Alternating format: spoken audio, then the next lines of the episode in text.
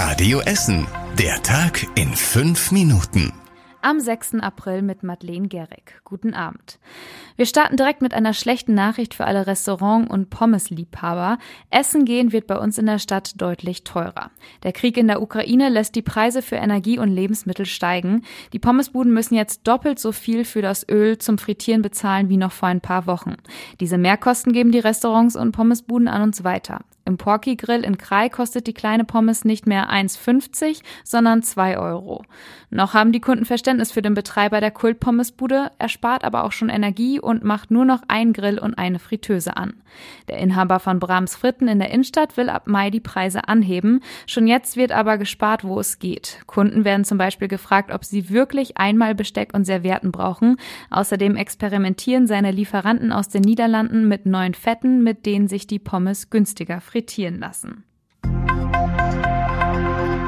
Die Stadt Essen und die Stadtwerke rufen zum Energiesparen auf. Das sei wichtig, um die Energievorräte zu stabilisieren. Denn wegen des Krieges in der Ukraine sind die deutschen Gasspeicher in diesem Winter ziemlich leer. Außerdem senkt das Energiesparen die privaten Kosten, sagt Oberbürgermeister Thomas Kufen.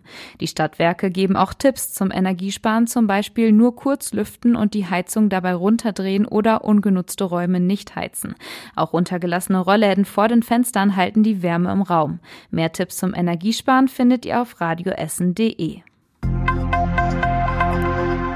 Essen bleibt eine Hochburg für kriminelle Clans. Im letzten Jahr gab es bei uns in der Stadt knapp 600 Straftaten von Clanmitgliedern, sagt das Landeskriminalamt. Das sind mit Abstand die meisten in NRW, aber zumindest 100 weniger als im Jahr davor. Die Clans fallen unter anderem durch Drogenhandel, Massenschlägereien und Bedrohungen auf. Vor einem Jahr zum Beispiel haben Clanmitglieder in Altenessen zwei Mitarbeiterinnen des Ordnungsamts massiv bedroht, weil die ein Knöllchen verteilt hatten. Die Essener Polizei hat eine eigene Ermittlungsgruppe für die Clankriminalität und arbeitet eng mit der Staatsanwaltschaft und anderen Behörden zusammen. Dabei gab es bisher schon Erfolge. Ein Beteiligter einer Prügelattacke vor drei Jahren in Altendorf wurde mittlerweile in den Libanon abgeschoben. Bei einem anderen Clanmitglied wurde der Antrag auf einen Führerschein abgelehnt. Das Schulzentrum Stoppenberg hat fast 45.000 Euro für die Ukraine-Hilfe gespendet. Das Geld ist bei einem Spendenlauf zusammengekommen. Die Schüler des Gymnasiums und der Sekundarschule hatten sich im Vorfeld Sponsoren gesucht, die pro erlaufenen Kilometer eine bestimmte Summe geben. Der Großteil des Geldes geht an die Ukraine-Hilfe der Essener Caritas. Sie unterstützt damit Menschen, die aus der Ukraine vor dem Krieg geflohen sind und jetzt bei uns in Essen leben. Kleinere Summen des Spendenlaufes gehen an andere soziale Projekte, die die Schülervertretung Richtung ausgewählt hat. Eigentlich ist die Diskussion um die Leuchtschrift auf dem Handelshof in der Innenstadt gerade abgekühlt. Jetzt gibt es aber einen neuen prominenten Vorschlag und zwar von Komiker Atze Schröder aus Krai. Der war bei uns im Radio Essen Podcast Essen im Ohr zu Gast. Der Schriftzug Die Volkwangstadt gefällt ihm aber überhaupt nicht, hat er gesagt. Ich würde da gerne hinschreiben, ja, nee, ist klar. Ich zahle auch den Schriftzug, äh, dann sind wir bundesweit mit Essen wieder in allen Schlagzeilen.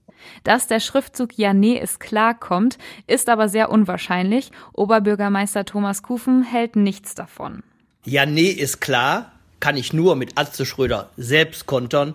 Nee, glaubst du doch selbst nicht.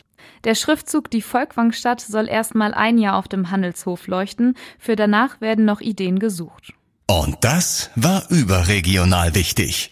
Es war die Nachricht heute Morgen. Bundesgesundheitsminister Lauterbach hat die geplante Änderung der Quarantäneregel zurückgenommen. Lauterbach sagte, er habe einen Fehler gemacht.